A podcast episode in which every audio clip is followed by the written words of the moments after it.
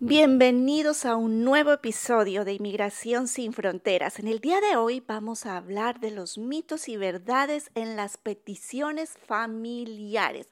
Así que comencemos. Bienvenidos a Inmigración sin Fronteras con Liliana Jones. En este programa, usted encontrará respuestas a sus preguntas sobre cómo vivir y trabajar legalmente en los Estados Unidos. También consejos valiosos para evitar errores que le pueden costar su sueño. Para esto, nada mejor que la abogada de inmigración, Liliana Jones, se lo explique. Aquí con ustedes, la abogada de inmigración, Liliana Jones. A lo largo de mi carrera profesional como abogada, me he encontrado con muchísimas mentiras, les voy a llamar mitos, y cosas también ser ciertas en las peticiones familiares. Y también me doy cuenta de que muchos inmigrantes, tanto dentro o fuera de los Estados Unidos, caen en esas mentiras y muchas veces el creer esos mitos o esas falsas verdades hacen que cometan errores gravísimos que posteriormente pueden destruir o dañar su futuro aquí en los Estados Unidos, ya sea a través de una visa de inmigrante o de no inmigrante. Uno de esos mitos, el más popular de todos, es este, que un hijo nacido aquí en los Estados Unidos le arregla, cuando digo arregla, me refiero a que le ayuda a su padre o a su madre a ser residente legal en este país. Ya mi hijo me dice muchas veces, abogada, mi hijo cumplió 21 años de edad, por favor ayúdeme a que mi hijo me arregle o me pida para que sea residente. Bueno, aquí viene ese gran mito número uno. No siempre los hijos americanos le arreglan, le arreglan o le ayudan a sus padres a ser residentes legales. Y ustedes me dirán en este momento, tal vez algunos, ¡Ah! pero ¿cómo así? Si es un hijo nacido aquí en los Estados Unidos, claro que tiene todo el derecho de, de, pedirle, de pedir a sus padres para que ellos sean residentes. Pues la verdad es que no. La regla general es que si un padre o una mamá entró aquí a los Estados Unidos sin un permiso, el hecho de que tenga un hijo nacido en este país no es la carta abierta para que ellos puedan tener un estatus legal aquí. Desafortunadamente, la ley de inmigración exige la presentación de un perdón para que ese papito o mamita pueda arreglar aquí en los Estados Unidos. Hay excepciones, Claro que las hay, porque ustedes me dirán, pero ¿cómo si eh, el, sobrino de mi, de mi amiga que entró sin papeles, el hijo lo pidió y arregló?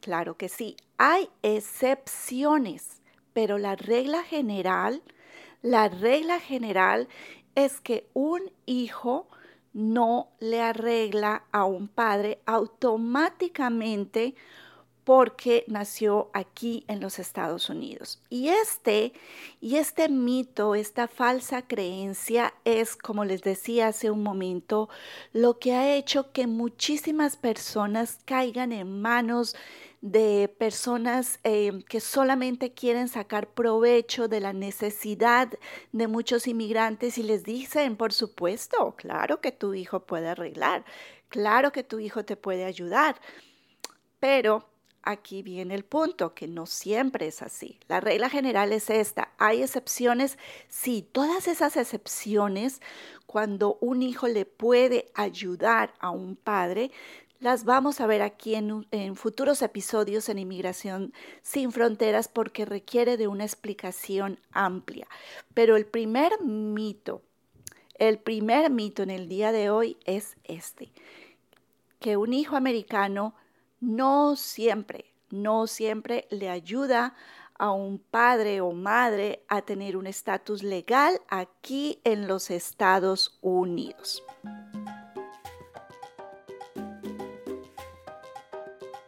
Siguiente mito.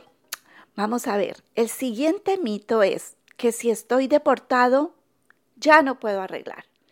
Bueno, muchos tienen también esa falsa creencia ya me deportaron, ya no puedo hacer nada.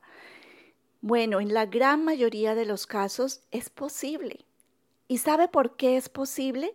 Porque muchos piensan que han sido deportados y la verdad es que no lo son.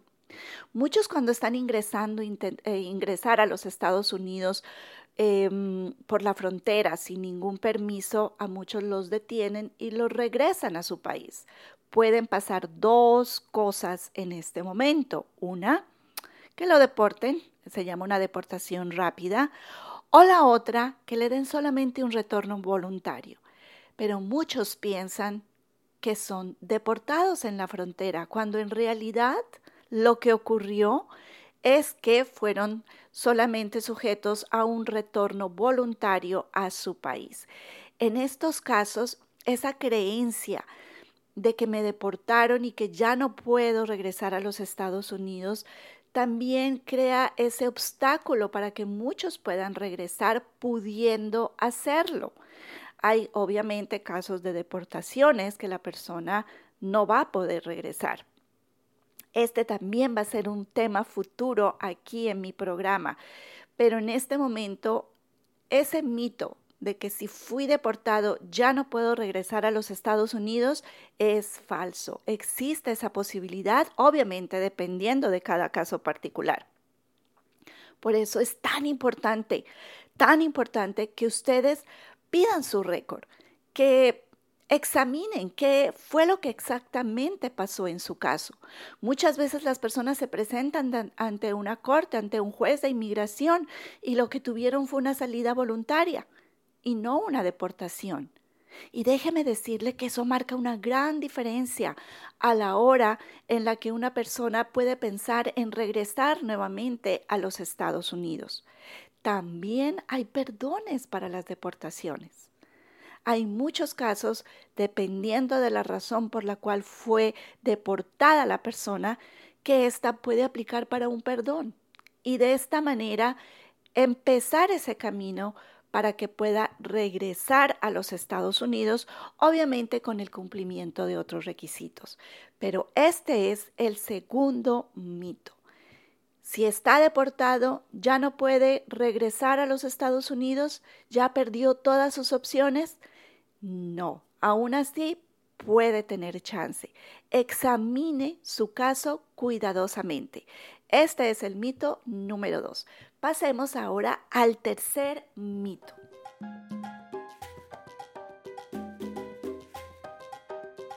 El mito número tres consiste en creer que la separación matrimonial no afecta la petición que su esposo o su esposa presentó por usted para que sea residente legal aquí en los Estados Unidos. Muchos, muchos tienen esa creencia de que solamente es el divorcio, de que solamente se firmé mis papeles o mis documentos de divorcio, es que ya no puedo arreglar. Pero estoy separado nada más, no nos hemos divorciado, yo todavía puedo continuar con el caso. Permítame decirle que no. Y no lo vaya a hacer, no vaya a continuar con ese caso, porque ante la ley de inmigración eso se considera fraude. La pareja tiene que continuar conviviendo. Tienen que continuar siendo una pareja, una relación matrimonial. El hecho de que estén separados ya destruye em, eh, esa posibilidad para poder presentar un caso en inmigración, para que su esposo o su esposa pueda tener un estatus legal aquí en los Estados Unidos.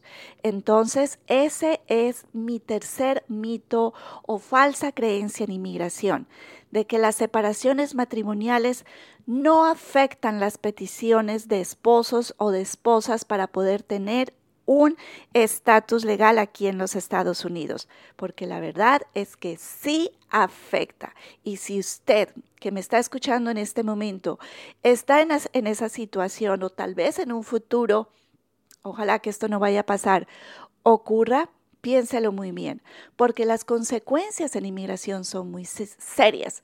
Esto es considerado fraude.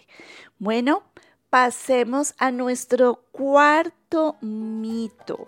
¿Cuál es el cuarto mito en inmigración y que, wow, sí que es muy común?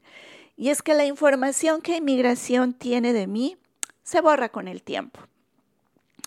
Resulta que hace muchísimos años alguien presentó una petición por mí. Oh, inmigración ya no tiene esa información.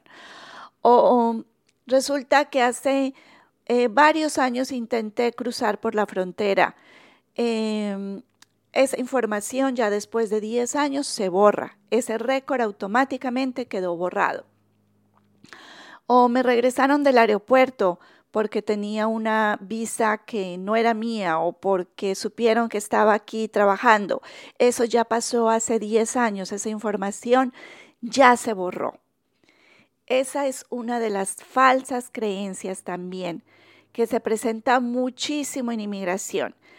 Cuando les dicen que el tiempo borra la información que el gobierno tiene de usted, que las agencias de inmigración tienen de usted. Esto es completamente falso. Ahora es más fácil para el Departamento de Inmigración, para UCIS, para ICE, para el Centro Nacional de Visas, tener toda la información de ustedes. Ya con tantos avances tecnológicos es muy fácil encontrar esa información que usted pensó se borró porque pasó hace muchos años.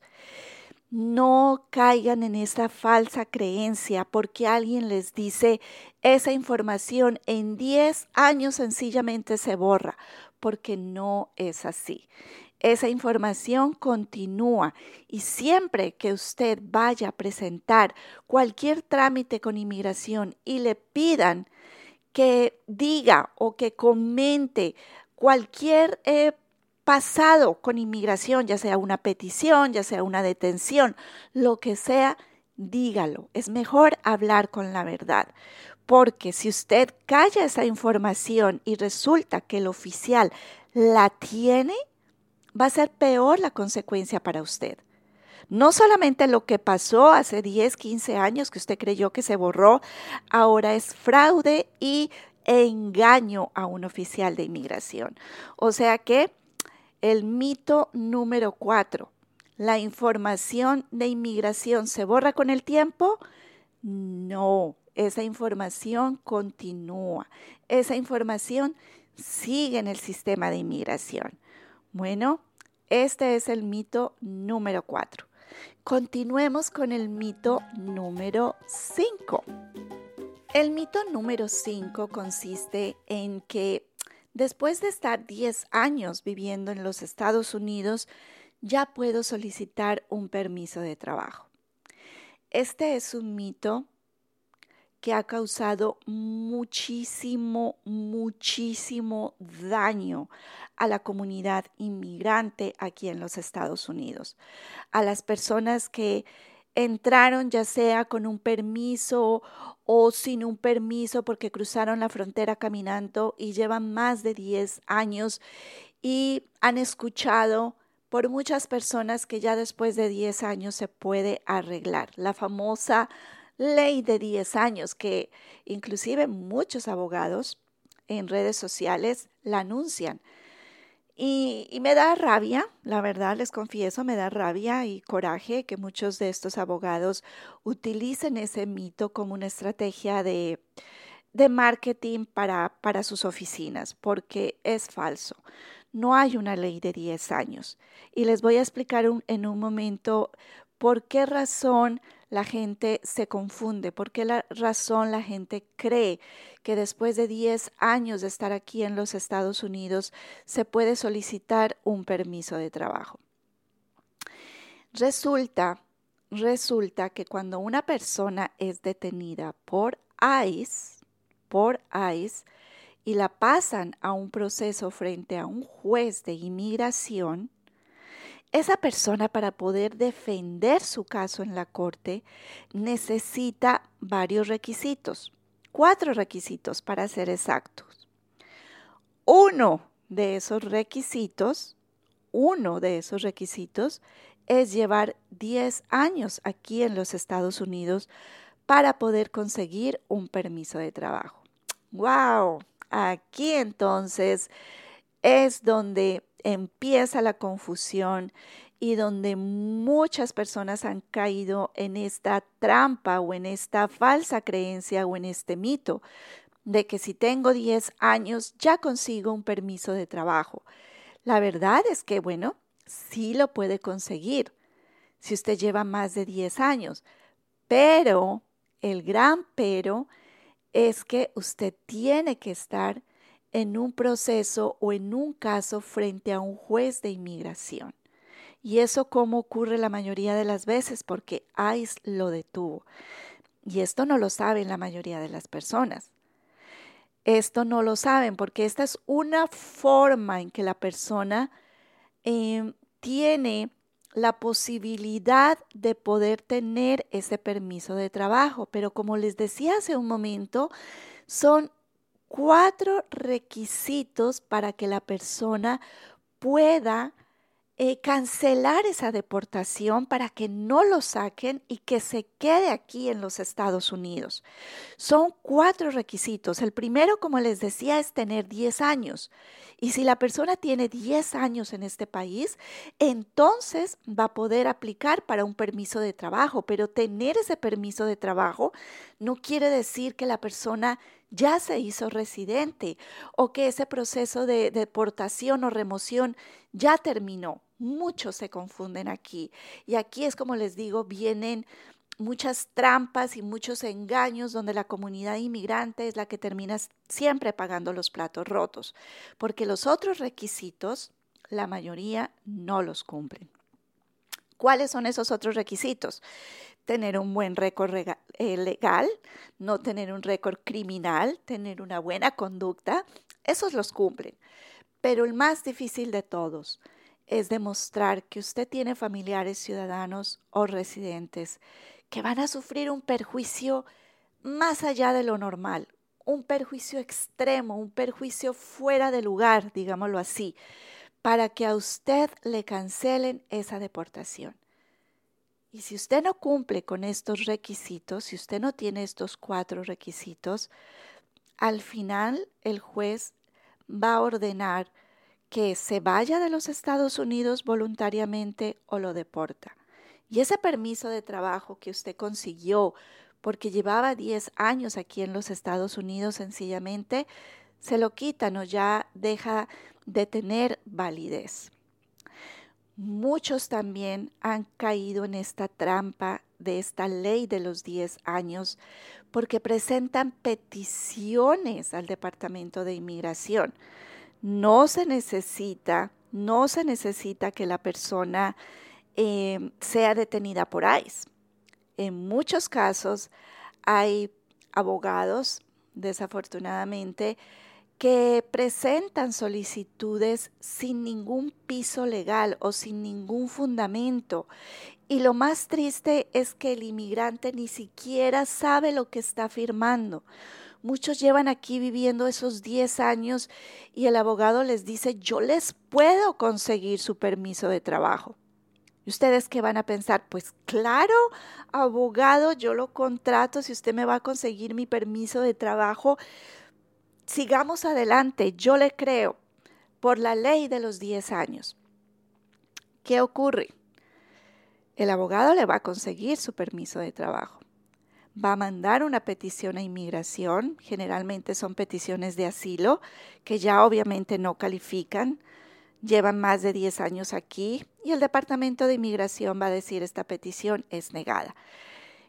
Cuando ustedes reciben ese documento de negación de la petición, la mayoría corren donde el abogado y les dicen, bueno, ah, ¿qué fue lo que pasó? Me llegó esta carta dicen que mi caso es negado. Y el abogado sencillamente le dice, ah, no se preocupe, no se preocupe que ya tenemos que seguir con la siguiente parte para que usted pueda conseguir su permiso de trabajo. Oh, hmm, aquí viene entonces que le cobran más dinero porque ya es otro caso frente a un juez, porque ya su caso, como fue negado en inmigración o con la oficina de UCIS, lo van a pasar ante un juez. Entonces, en estos casos, muchos les piden más dinero y durante este trámite le consiguen el permiso de trabajo porque lleva más de 10 años acá Y al llevar más de 10 años, entonces puede aplicar para ese permiso de trabajo y la persona feliz. La, persona feliz y dice, wow, qué abogado tan bueno, me consiguió mi permiso de trabajo. Y muchos, muchos, créanmelo, muchos no saben que están en, en un proceso para ser deportados. Muchos dicen, pero si me dieron mi permiso de trabajo, eso quiere decir que mi caso va por buen camino, que mi caso va bien. Y la verdad es que no. El hecho de que reciban el permiso de trabajo no quiere decir que, que usted tiene chances de que su caso sea aprobado. Le dieron su permiso de trabajo porque lleva más de 10 años acá, pero eso es parte del proceso. No quiere decir que su caso de deportación fue cancelado. Entonces, el, mito número 6. El, ah, no, este es el mito número 5, ya me perdí.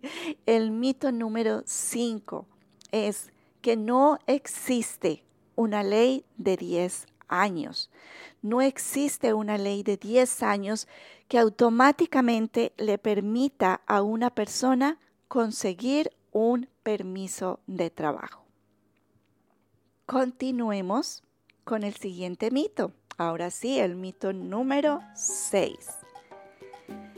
Este mito también es, wow, se presenta más de lo que yo creía hace varios años cuando empecé mi práctica profesional como abogada de inmigración. Y es que la mayoría tienen la creencia, la creencia de que si cumplen con lo que un juez les ordenó, ya ese récord desapareció, quedó borrado. Les voy a dar un ejemplo para que me entiendan mucho mejor lo que les quiero decir con este mito número 6. Hay muchas personas que em, han sido detenidas por manejar bajo los efectos del alcohol. Tienen un DUI, ¿no? Eh, tienen un DUI, tienen que ir a la corte, el juez les ordena pagar una multa, el juez les ordena asistir a unas clases o el juez les ordena prestar horas de servicio comunitario y bueno, la persona cumplió todo esto, pagó la, la multa, eh, cumplió con las horas de servicio comunitario y también hizo el curso que el juez le mandó. Muchos piensan que cumplieron todo eso y que ya el récord criminal quedó borrado, que ya no tienen más el DUI. Y wow, este sí que es, esto sí que causa problema. Esto sí que causa problema porque Muchas veces cuando van a mi oficina y me preguntan, y yo les pregunto, ¿tienen récord eh, criminal? ¿Ha tenido algún problema con la justicia? Muchos en la primera entrevista me dicen que no. Me dicen, no, abogada, yo ya no tengo ningún problema. Mi récord está limpio. Ok, perfecto. Muchas veces, en la última reunión que tengo con mi cliente, antes de enviar la petición, yo vuelvo y les pregunto, ya cuando el, la persona ve enfrente ya la petición y dice, ok, bueno, yo les aclaro, por favor, nuevamente, dígame, ¿alguna vez usted fue detenido? ¿Alguna vez usted fue citado por la corte? ¿Tiene cargos criminales? Y vuelven y me dicen, no, abogada, mi récord está limpio. Pero como yo ya sé yo ya sé que muchas veces existe eh, esa confusión por ese mito de que si ya pagué todo lo que me ordenó el juez o que si cumplí todo lo que me dijo el juez, mi cargo, mi cargo criminal ya quedó borrado. Entonces les pregunto así, les pregunto, ¿alguna vez estuvo usted ante un juez? Y me dicen, ah, sí, sí, estuve ante un juez, pero yo ya pagué eso, yo ya cumplí todo. Oh, oh, cuénteme, ¿Qué fue lo que ocurrió? ¿Qué fue lo que pasó? ¿Qué fue lo que pasó?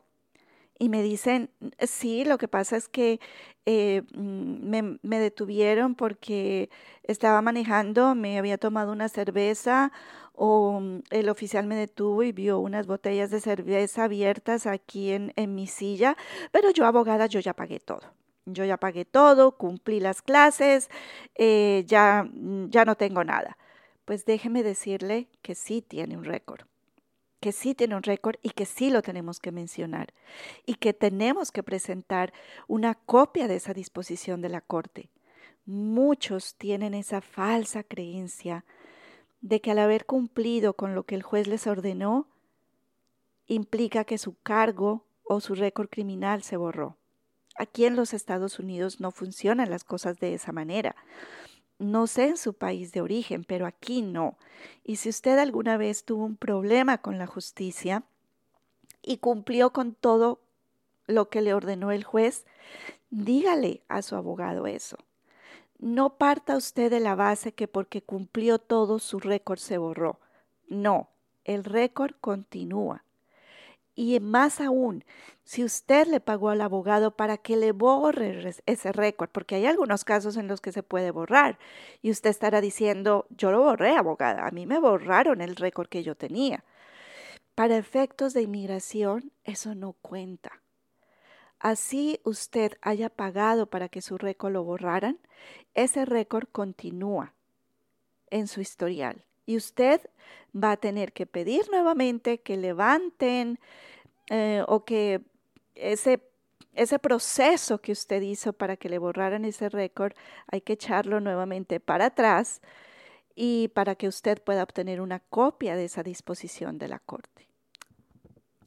El mito número 6 entonces, los récords criminales, los récords criminales no se borran no se borran porque usted cumplió con lo ordenado con el juez. El récord criminal ahí va a continuar en su historial. Y siempre, siempre menciónelo a su abogado cuando vaya a adelantar cualquier trámite de inmigración.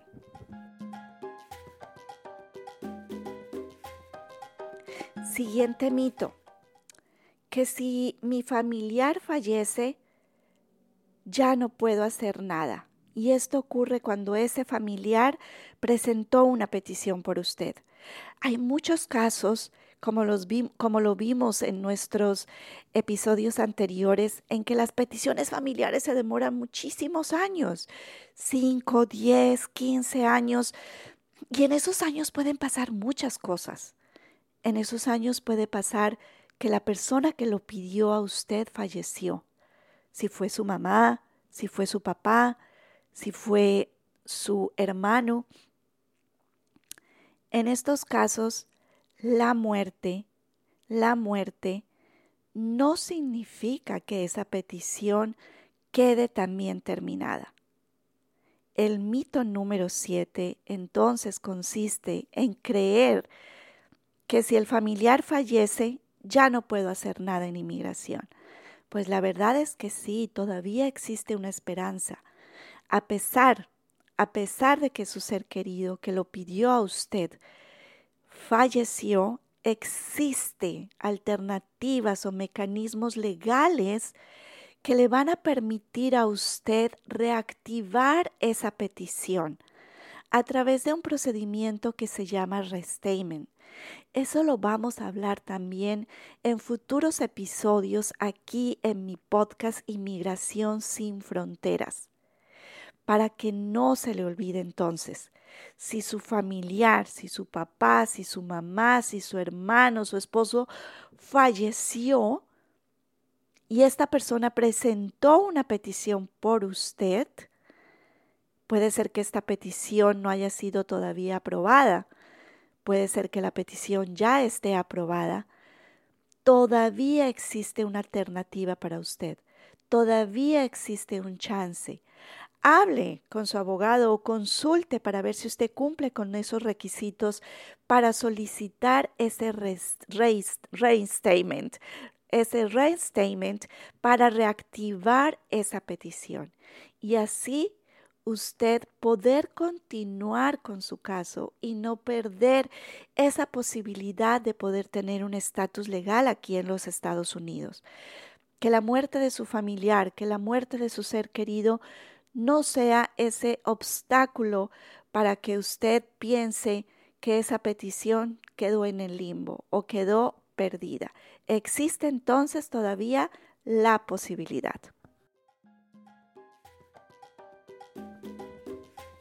Pasemos ahora a nuestro siguiente mito. Y este mito sí que se ha convertido en una fuente de muchos abusos para la comunidad inmigrante. Este mito también tiene relación con el que toqué anteriormente, de que si una persona lleva 10 años aquí en los Estados Unidos, eh, ya puede ser residente o tener un permiso de trabajo. Este mito de que si tengo un hijo enfermo, eh, ya puedo arreglar, ha sido usado como un mecanismo de fraude eh, por abogados inescrupulosos o por personas que se hacen pasar por abogados y lo único que hacen es que esta persona eh, termine en un proceso de deportación. Mm, les voy a dar un ejemplo para que ustedes entonces me comprendan este mito de una mejor manera. Eh, resulta que Luisa tiene un hijo eh, deshabilitado. Eh, Luisa lleva tres años aquí en los Estados Unidos y no tiene trabajo, está desesperada y resulta que una amiga le dijo que conocía a alguien que le podía ayudar a tener un permiso de trabajo porque su hijo es ciudadano y está enfermo y que pues obvio, eh, claro que le puede ayudar. Entonces Luisa acude a estas personas, ellos le dicen que claro que le pueden ayudar, que por supuesto, que tiene un hijo ciudadano y que ella tiene todo el derecho a poder trabajar aquí en los Estados Unidos y más porque su hijo está enfermo. Bueno, eso es lo que muchos desearíamos que fuera así, ¿no? Que la ley estableciera ese tipo de alivio, pero resulta que no. No hay un camino directo, no hay un camino directo para esta persona para poder tener un permiso de trabajo por tener un, un hijo discapacitado. No importa el tiempo que la persona esté aquí en los Estados Unidos, no importa si lleva 10, 15 años o si lleva dos años, tres años aquí en los Estados Unidos y tiene un hijo discapacitado. No existe, no existe la manera para poder ser residente o tener un permiso de trabajo de manera directa por esta situación. ¿Qué es lo que sucede? Entonces, los que caen en esta mentira terminan también pagando miles de dólares ah, presentando documentos a inmigración, peticiones de asilo. Estas son generalmente las que más se utilizan para que el inmigrante termine en un proceso ante un juez. La madre envía esa petición. Envía esa petición que le dijeron, vamos a mandar esta petición y usted se va a dar cuenta de que con el tiempo usted va a poder tener su permiso de trabajo o hasta ser residente. Bueno, mandaron esa petición, ella la firmó, ella ni sabía lo que estaba firmando. La petición de asilo fue negada. Obvio, la van a negar, ella no cumple con los requisitos para la petición de asilo. Nuevamente esta persona se angustia y dice, pero bueno, ¿qué pasó? Ustedes me dijeron que podía conseguir mi permiso de trabajo y mire lo que me llegó, que tengo que presentarme ante un juez. Y le dicen, sí, no se preocupe, claro, tiene que presentarse ante un juez, pero ahí le vamos a conseguir su permiso de trabajo. Oh, oh, aquí viene. Aquí viene la tragedia para algunos casos. Eh, para otros, si tengo que hacer la salvedad, puede funcionar esa, esta estrategia. Em, pero recordemos que en el caso que les mencioné, eh, esta mujer lleva solamente tres años viviendo aquí en los Estados Unidos. Tiene un hijo discapacitado. Para poder defender ese caso en la corte, ella tiene que cumplir esos requisitos, esos cuatro requisitos que yo les, les comenté anteriormente. Y uno de esos requisitos es llevar 10 años aquí en los Estados Unidos y ella lleva solo 3. Pero sí tiene un hijo que va a sufrir gravísimamente. Va a sufrir más allá de lo normal si a ella la llegan a deportar. En estos casos, en estos casos, la deportación por no cumplirse con todos estos requisitos, el juez la puede cancelar y la, y la mujer, esta mujer puede terminar siendo deportada. Si ella llevase más de 10 años aquí en los Estados Unidos y tiene un buen récord y no tiene cargos criminales, esta persona al tener un hijo discapacitado, obviamente también dependiendo de la discapacidad, va a tener un chance de poder ser residente legal en este país y cancelar esa deportación, pero necesita cumplir todos estos requisitos. No necesita solamente tener un hijo discapacitado para poder ser residente.